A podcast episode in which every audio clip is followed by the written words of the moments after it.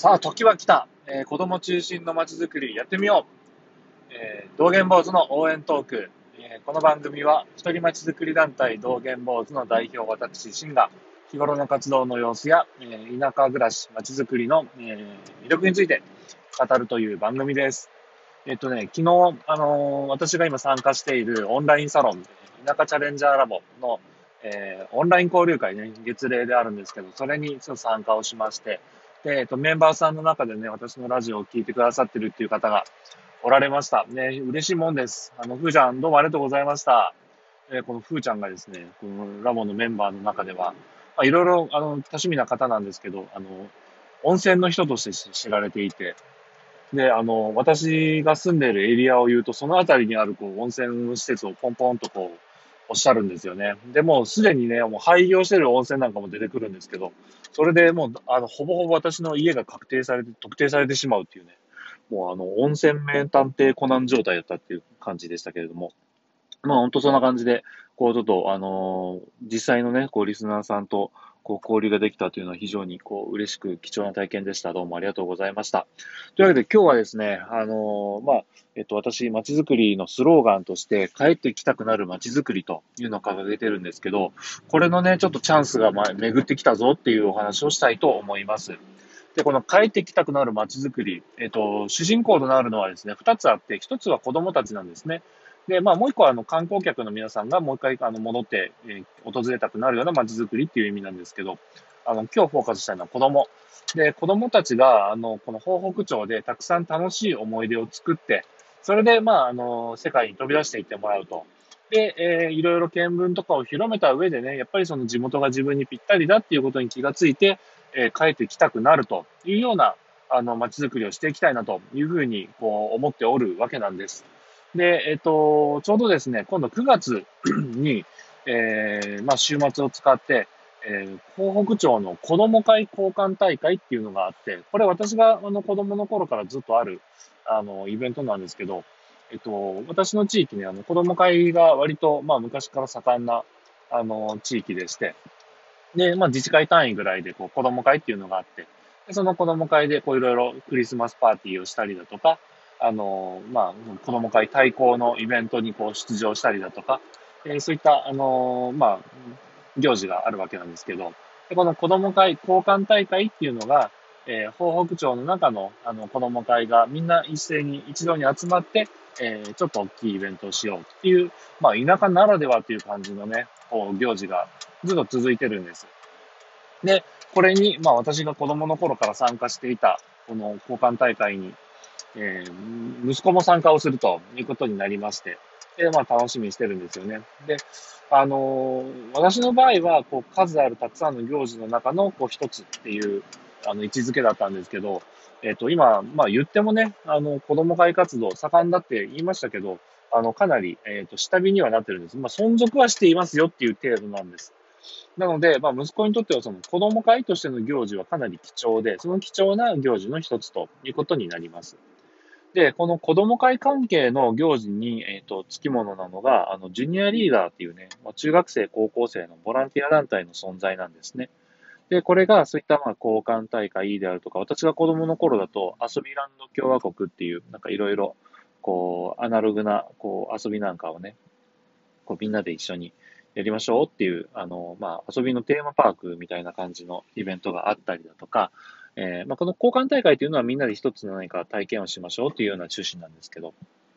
そういった行事があると、あの、まあ、あの子供会、えー、連合会の大人の方が、えー、主催として、えー、来てくれるんですけど、まあ、実際にその、え、イベントの進行とかになるとね、よりフレンドリーな、え、お兄さんお姉さん、ジュニアリーダーっていうボランティアの、え、集団の、えっと、お兄さんお姉さんが、あ当日のこう楽しい司会であるとかね、えー、その、まあ、直前までのこう準備、いろいろこう、可愛い、え小道具を作ってくれたりだとか、あの、あと、ま、休憩の時間とかに少しハンドゲームとかね、こう、レクレーションをやってくれたりだとか、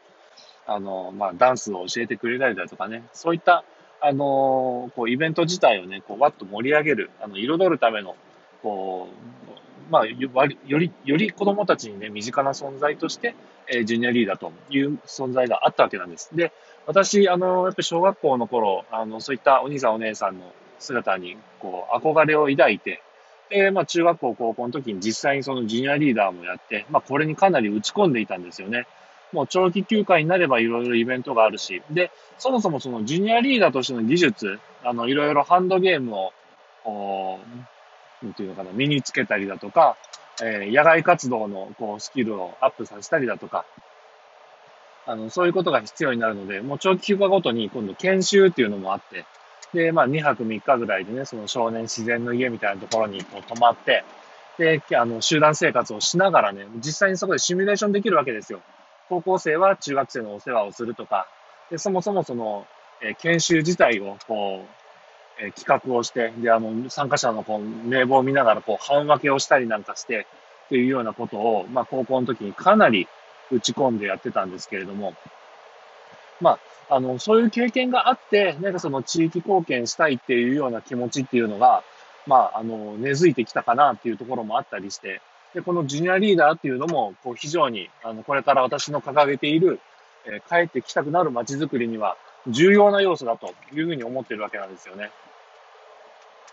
で、えっと、今回、あの、その交換大会があ9月にありますよということで、でそれに、あのジュニアリーダーが、だからね、今、私がこう子供の頃っていうか、高校生の頃は、東北町のジュニアリーダーズクラブっていうと、結構、まあ、20人ぐらい人数が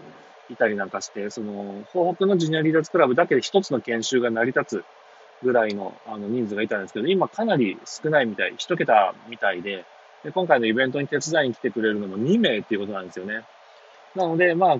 まあでもまあ、これは現状、これは仕方がないので、これからまあ盛り上げていきたいなっていうことで、えー、今回ちょっとこの2名にかなり、あの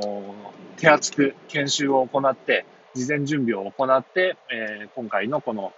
え、交換大会に臨んでほしいなというふうに思ってるわけなんです。今、そのジュニアリーダーズクラブっていうのが、その人数的にもこう下火になってるだけではなくって、あの、その存在意義っていうのがきちんと伝わっていない。で、あの、子ども会連合会の、えー、まあ、役員さんなんかにしても、私たちがこう活躍してた頃の全盛期のジュニアリーダーの姿を知らないから、イメージできないんでしょうね。なので、ちょっとこう、あの子供会と関係ない行事でもボランティア要員みたいな感じでこう呼ばれて、で、なんていうか、その例えばそのお祭りみたいなのにも呼ばれて、こう飲料水の販売とかを手伝わされてるみたいな現状があって、いや、それちょっとそのジュニアリーダーとしての役割は違うでしょっていう、なんかそのいいように使うなよみたいなちょっと怒りも覚えたりしつつなので、ここでね、一丁このジュニアリーダーとはこうですよと、えー、こういう技術があって、で、こういうこう気持ちでもって、あのー、子供会を盛り上げていこうっていう集団なんですよっていうところをね、あの、しっかり、えー、ジュニアリーダーの皆さんにももう自覚をしてもらいたいし、で、えっと、周りのね、あの、子供会、連合会の、こう、皆さんにもそれをよくよく分かってもらいたいなっていう思いもあって、ちょっとしっかり、えー、手こ入れしていきたいなというふうに思っているわけなんです。で、もう一個ね、ちょっといいことがあって、この交換大会の内容がサップなんですよ。えっと、萩市にある阿武川っていう川に、あの、まあ、東北町内の小学生たちみんなで行って、で、そこでこうサップをして、で、えー、バーベキューを、ね、して、こう帰りましょうっていうような、ちょっとこう一日ピクニックみたいな感じなんですよね。なので、まあ、これ今ちょうど私も、私の、私の息子も、こう、サップハマってるので、まあ、あの、本当内容としても興味ありありで、楽しみっていうところもあるんです。で、あの、事前に研修をしますよっていうのも、やっぱり実際にその高校生たちにサップをさせてみて、で、あの、まあ、その、サップの面白さと、それと同時にこういう危険があるよねっていう、その、危険予測とか、危機管理のための、こう、研修という側面もあるので、まあ、あの、事前の研修っていうのがほぼほぼ高校生にサップを教えるっていうことになるっていうわけでね、それも今非常に楽しみにしているというわけで、まあ、この好きなサップをきっかけに、えー、自分がその子供の頃に、え、情熱を燃やしていたジュニアリーダーに関わることができ、さらに、あの、自分の、えー、息子たちにもね、楽しい思い出を、まあ、作っていくっていうことのお手伝いができるっていうね、